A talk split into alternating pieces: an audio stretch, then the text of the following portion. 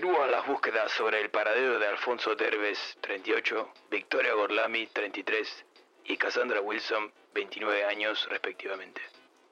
La policía aún no logra conectar las tres apariciones, pero sostienen que deben estar relacionadas de una u otra manera. A pesar de que caminan a ciegas, los investigadores no descartan la posibilidad de encontrarlos con vida. Soy Chuck Viñón para el The News. Muchas gracias por estar ahí. Necios. Jamás los podrán encontrar. Desconocen los vastos destinos inciertos del bazar.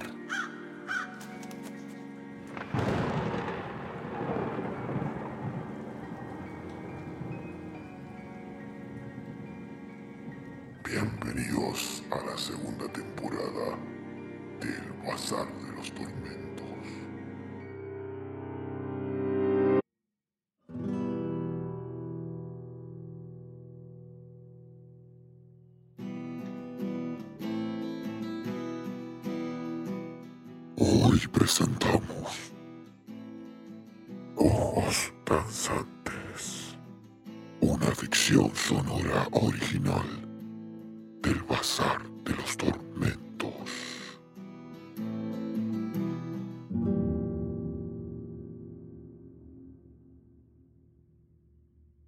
Creo que mis sospechas empezaron luego de los primeros acordes de aquella endemoniada melodía que se repetía una y otra vez en mi cabeza. Parecía que alguna especie de atracción malsana hiciera que constantemente me encontrara tarareando su ritmo tan... tan... tan relajante. Sí, si tuviera que catalogarlo de alguna forma, diría que esa canción tenía algo de terapéutico. No me malentiendan. Sé que la musicoterapia es una farsa en su totalidad, desde las charlas impartidas por charlatanes de poca monta, como de ciertos personajes de la farándula que aseguran haber encontrado en ella una suerte de panacea mística. No es más que una estupidez, un simple gato que hacen pasar por liebre. Porque si algo nos hemos demostrado como especie, es que somos muy propensos a pagar sustanciosas sumas de dinero por piedras energéticas, urgentos contra la calvicie y alargamientos de masculinidad. No sé si me explico. El caso es que llevaba desde una semana con la canción dando vueltas por la cabeza. No importaba qué diablos me encontrara haciendo. Llegaba y se instalaba en mi cerebro como un tumor maligno, y no se marchaba hasta ya entrada la locura. Puedo jurarlo por los dioses en los que crean o en mi propia madre, que soñaba con The Devil is my running mate. Al menos así la he bautizado. Desconozco al intérprete o banda. Este detalle no tiene por qué afectar la cuestión, ¿cierto? Pues bien, como decía, toda una puta semana con aquello en la cabeza, sin poder hacer otra cosa que seguirle el ritmo con la guitarra imaginaria si me encontraba en el transporte público o trabajando. Otras veces descolgaba la guitarra y tocaba. Al parecer aquello solo hacía empeorar la situación. La melodía parecía no terminar jamás. La oscuridad se volvía a cada acorde. Sepan disculpar la redundancia, oscura. Emergían de ellos cientos de espectrales cuerpos mutilados, quemados, pútridos. Cada uno de ellos con una voz aguda suplicando que terminaran con esto. Pero, además, había un hombre, un anciano para ser más específico. Él me observaba y en cada cuerda que rasgaba asentía lentamente, como si marcara el tempo. En esos momentos, cuando las figuras espectrales dejaban de ser meras figuras sin sombra y sus cuerpos se materializaron y desprendían la fragancia de la muerte, me era imposible seguir. Todo desaparecía con rapidez, salvo el anciano. Él encendía un puro y clavaba sus ojos rojos como la sangre en los míos.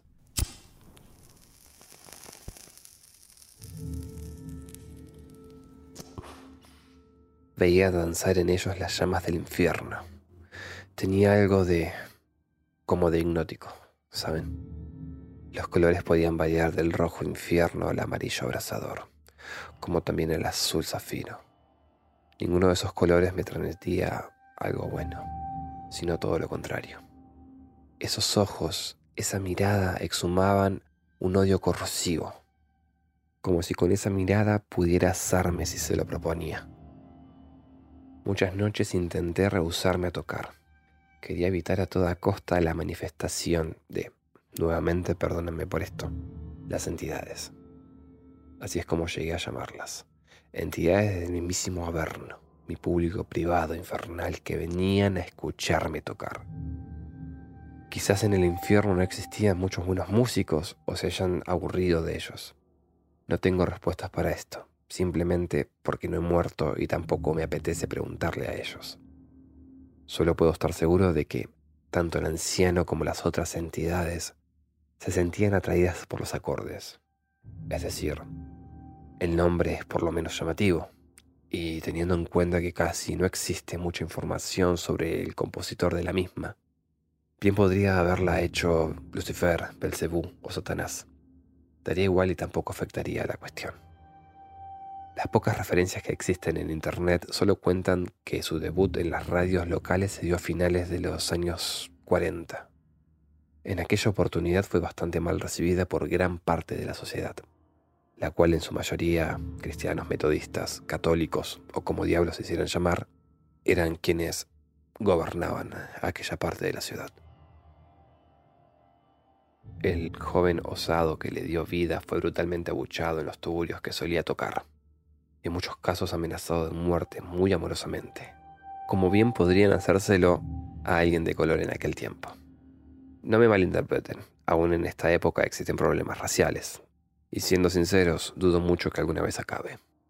Pero sitúate en ese tiempo, donde un negro sale cantando a todo pulmón que el diablo es su compañero, en una época en la cual, solo por ser de color, eras menos que un animal salvaje.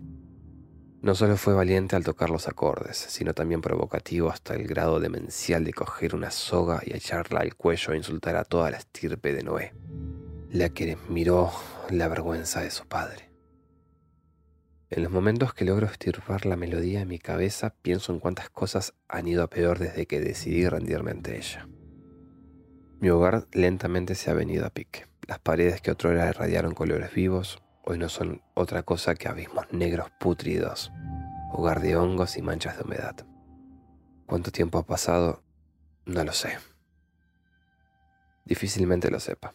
Quizá una semana, tal vez un mes o una eternidad. Mis recuerdos son difusos, extraños y macabros. Supongo que la realidad y la locura se mezclan en intervalos y ya he perdido la capacidad de discernir una cosa de otra. Cuerpos danzan en mis sueños. Llantos desolados y gritos de auxilio resuenan en mis paredes cuando intento dormir. Poco a poco un hedor peculiar invadió mi casa. Moscas y gusanos deambulan de un lugar a otro como si en alguna parte de aquí existan uno o varios cuerpos en estado de descomposición. Y, ¿saben una cosa? Pienso que es posible que esto haya sucedido. Que mis sueños son en verdad la realidad que azota la maltrecha conciencia que poseo. Sé que si me hipnotizaran contaría con lujo de detalle la forma en que maté a los cadáveres que son mi público en las noches de posesión. También sacaría a la luz el motivo del por qué mis paredes se han vuelto tan opacas y la casa pesta muerte. Pero me niego a creerlo. Aquellas formas que observo en la oscuridad de mi habitación, donde prudentemente he tapiado el ventanal y destruido las bombillas de luz que allí iluminaban, no son reales. Son... son... son mis espectadores. A todos ellos he de conocer. Sin lugar a dudas los conocí en algún punto, antes de que el anciano los matase incluso antes de la melodía. Quizá en esa época poseían un nombre, una religión, una afinidad política, algo que los hacía único. Mas cuando la locura me acogió en su seno, se les fue arrebatado todo y cuanto tuvieron. Soy un monstruo, lo sé, pero ¿qué otra alternativa me queda? ¿Habría modificado algo no haber aceptado el ofrecimiento del diablo? Ponte mis zapatos un momento, por favor. Eres un aspirante a músico que poco y menos logra juntar el dinero suficiente para vivir casi mejor que un vagabundo o andrajoso. Tienes graves problemas con las drogas y el alcohol, además de una buena deuda exorbitante con tres de los más peligrosos usureros que existen en la ciudad. No accederías a un trato con el diablo. Es decir, si él se presentara ante ti con un maletín atestado de dinero y solo quisiera que toques una melodía, Una canción que hará caer a tus pies cientos de miles de personas de todas las edades, y cada una de ellas querrá experimentar el éxtasis de tus acordes. Harán todo lo que tú propongas. Todo. Tendrás dinero, mujeres, sirvientes. El costo de ello a ti no te afectaría. Bueno, sí lo haría, pero no serías consciente de ello. No dormir por las noches no es un precio alto. Que las tripas se nieguen a procesar la comida tampoco lo es. Sangre por dinero, almas por fama. Condenado al lago de fuego por... por la avaricia. Escribo esto mientras escucho en la lejanía millares de sirenas de policía huyendo en la noche. Sé que vienen por mí. Sé que no existe manera alguna de demostrar mi inocencia en mi caso. Seré condenado a muerte.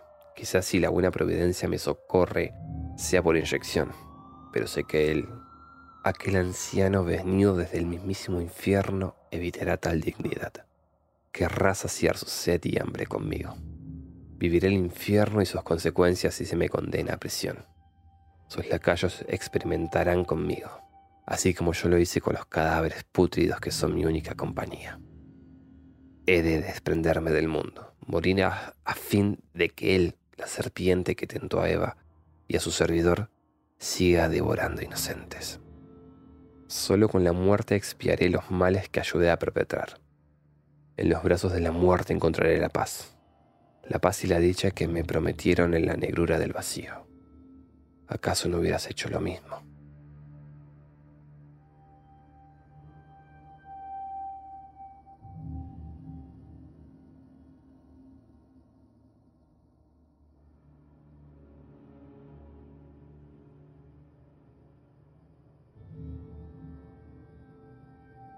Ben depositó las tres hojas en la mesa de su cocina y comprobó el tambor del revólver. Seis balas, seis besos letales y apasionados de la muerte, que se ofrecen ante él como el más embriagador de los vinos conocidos. La primera detonación fue en su pie izquierdo. Ben siente después de muchísimo tiempo una emoción real, genuina y verdadera. La segunda se oye después, casi al cumplirse un minuto. Los dedos del pie derecho huelan hasta la cocina. Ya no puede mantenerse en pie. La sangre brota de sus heridas y contempla cómo ese río escarlata recorre su hogar. Como puede y con el dolor atenazando su cuerpo, se arrastra lo más que puede hacia la pared próxima. Allí, colgando con indiferencia, se encuentra su guitarra, el cual fue su bien más preciado. El instrumento comienza a oscilar, como si de un péndulo se tratase. De un lado a otro, realiza su recorrido y desciende medio centímetro a cada segundo. Ben sabe lo que se propone. Entiende que el anciano no dejará que muera. Rápidamente dispara hacia la cuerda sobre la cual pendía y la guitarra cae al piso inerte. Ráfagas de vientos azotan las paredes de su casa. Las ventanas explotan Grandes trozos de vidrio se incrustan en la pared sobre la que Ben descansa. La tan odiosa melodía resuena en lo que parece un kilómetro. Los primeros acordes ponen tenso Ben. Sus dedos comienzan a tener vida propia y sus ojos se postran en el instrumento. Atrás queda la forma real y adopta una tan peculiar como horrorosa, hecha con diversos huesos humanos, forrada de otras pieles y con cuerdas de cabello real. Dichas extrañas cuerdas son rasgadas con violencia a cada estrofa. Es una tortura para los tímpanos de Ben. De ellos supuran sangre a borbotones. Millares de diminutos insectos infernales se congregan a su alrededor buscan devorarlo, impedir que reciba el tan ansiado descanso eterno. Ben se encuentra horrorizado por la escena tan descabellada y macabra de la cual es partícipe necesario. El anciano viene a reclamar lo deudado. Si él muere, el pago no será efectuado. No hasta el día del juicio final, donde Ben deberá comparecer ante el tribunal celestial y podrá arrepentirse. Eso lo sabe el anciano, y Ben lo entendió muy tarde. Las sirenas de los coches patrullas resuenan próximos, quizá a una manzana o manzana y media. Debe darse prisa, tanto él como el anciano tienen que jugar sus cartas. Fuera cual sea el resultado, ninguno beneficia a Ben en lo absoluto. El aullido de los coches es eclipsado por el repiqueteo de un bastón. Ben sabe de quién se trata. Cierra los ojos y entona el primer verso de The Devil is my running mate. El anciano se manifiesta al instante. Sus ojos irradian odio. Se encienden como la brasa ardiente. Ben le sonríe y se dispara debajo del mentón. El anciano reacciona demasiado tarde para cuando su mano desvía el revólver de la trayectoria, la cabeza de Ben cae a su izquierda y la sangre caliente emana a grandes chorros. La policía llega cuando se produce la última detonación.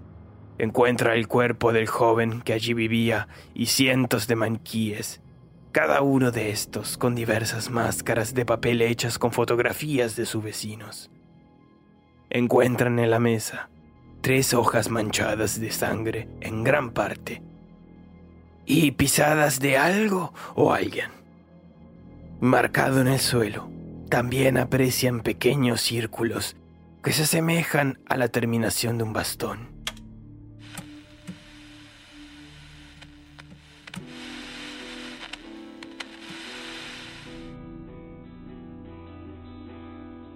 En la radio suena una vieja canción de antaño.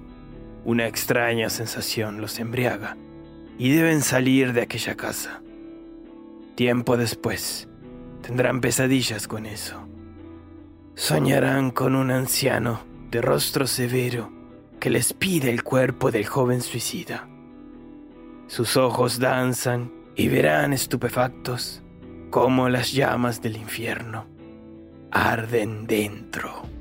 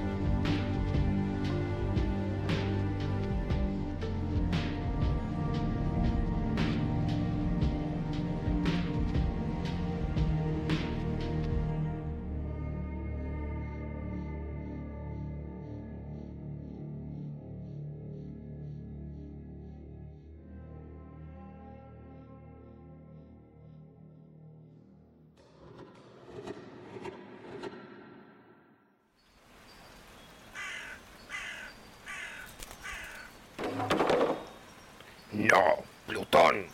Quita tus estúpidas alas del anaquel. ¿Es que acaso no eres consciente de lo que puede ocurrir si uno de esos objetos llegase a sufrir el más mínimo daño? Maldito seas, Plutón. Concebido en la maldad fuiste. Por ella vives. Tu alimento y bebida son la muerte y la destrucción.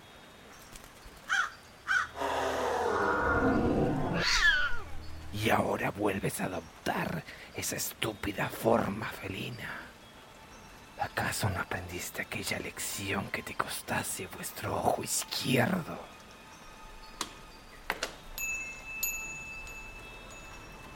Aquí se suma uno más para los anuncios de búsqueda.